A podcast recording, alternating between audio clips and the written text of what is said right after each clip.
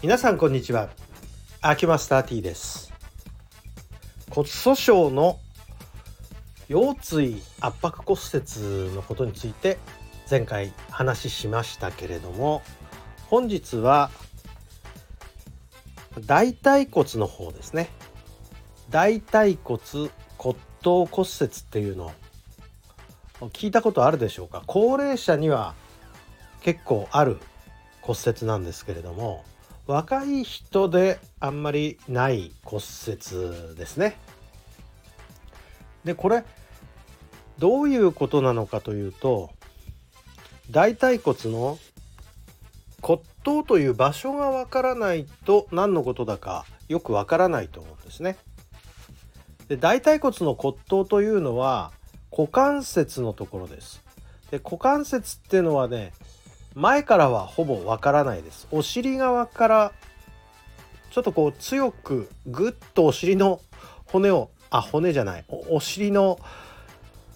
肉をぐーっと力を抜いた状態で押していくと骨がちょっと触れたりするんですよ。ここが股関節ですね。でこの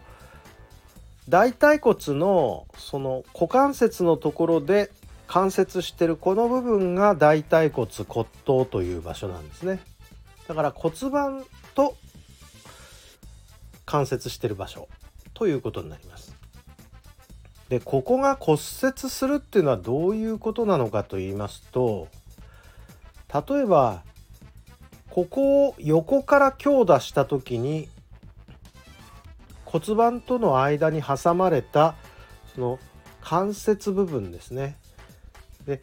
ちょうど丸い玉にちっちゃいっていうか短い棒がついたような形状のやつが大腿骨にポコッとくっついてる形になってるんですねここの部分。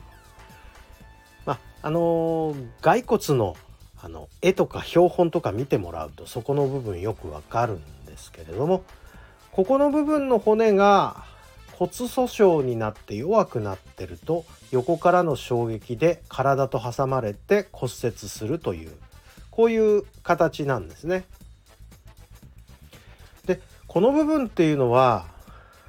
骨折したら治るまで固定しときゃいいんじゃないって一瞬そういう連想が湧くかと思うんですけれども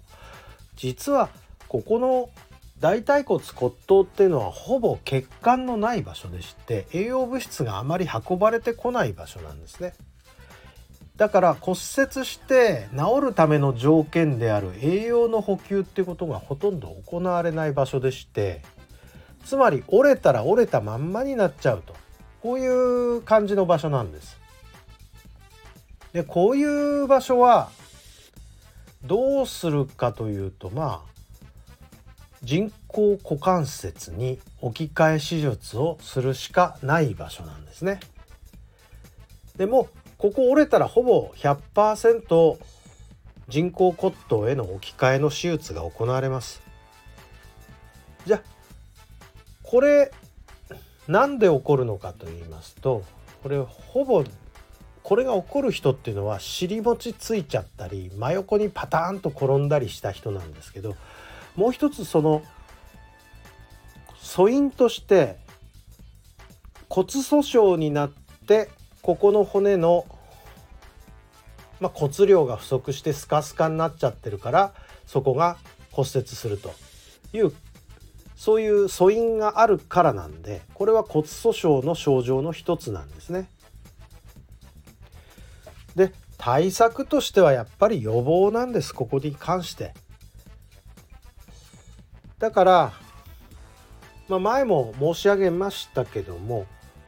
破骨細胞っていう骨を壊す細胞の働きが臓骨細胞って言われる骨を作っていく細胞に比べて活発に働いちゃった結果、え相対的に骨がどんどんどんどんカルシウム分が溶かされてで血中に溶けていっちゃうとこういうことなんですね。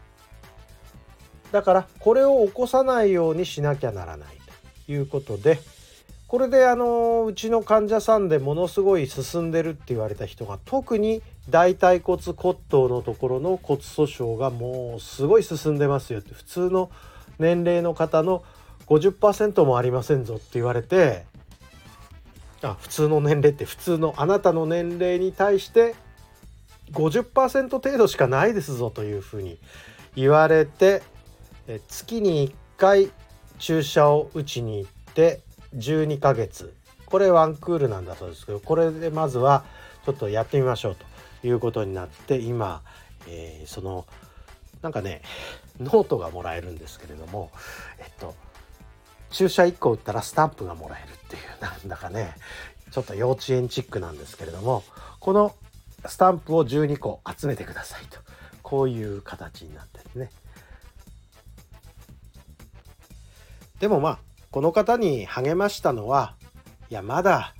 対策が打ててよかったじゃないですか。しかも折る前でよかったじゃないですか。折ったらそこで緊急手術になるし入院ですよ。その前にある程度こう対策を打てて自分でも注意できるっていうのはありがたい話じゃないですかというふうに励ましはしたんですね。でもここれはもうこれしか方法がないのでこれをやってもらう感じしかできないですね。だからそういうの分かったらすぐもう専門医にかかってくださいというふうに私は申し上げております。すいませんそういうことで大腿骨骨頭骨折についてお話しさせていただきましたどうもありがとうございました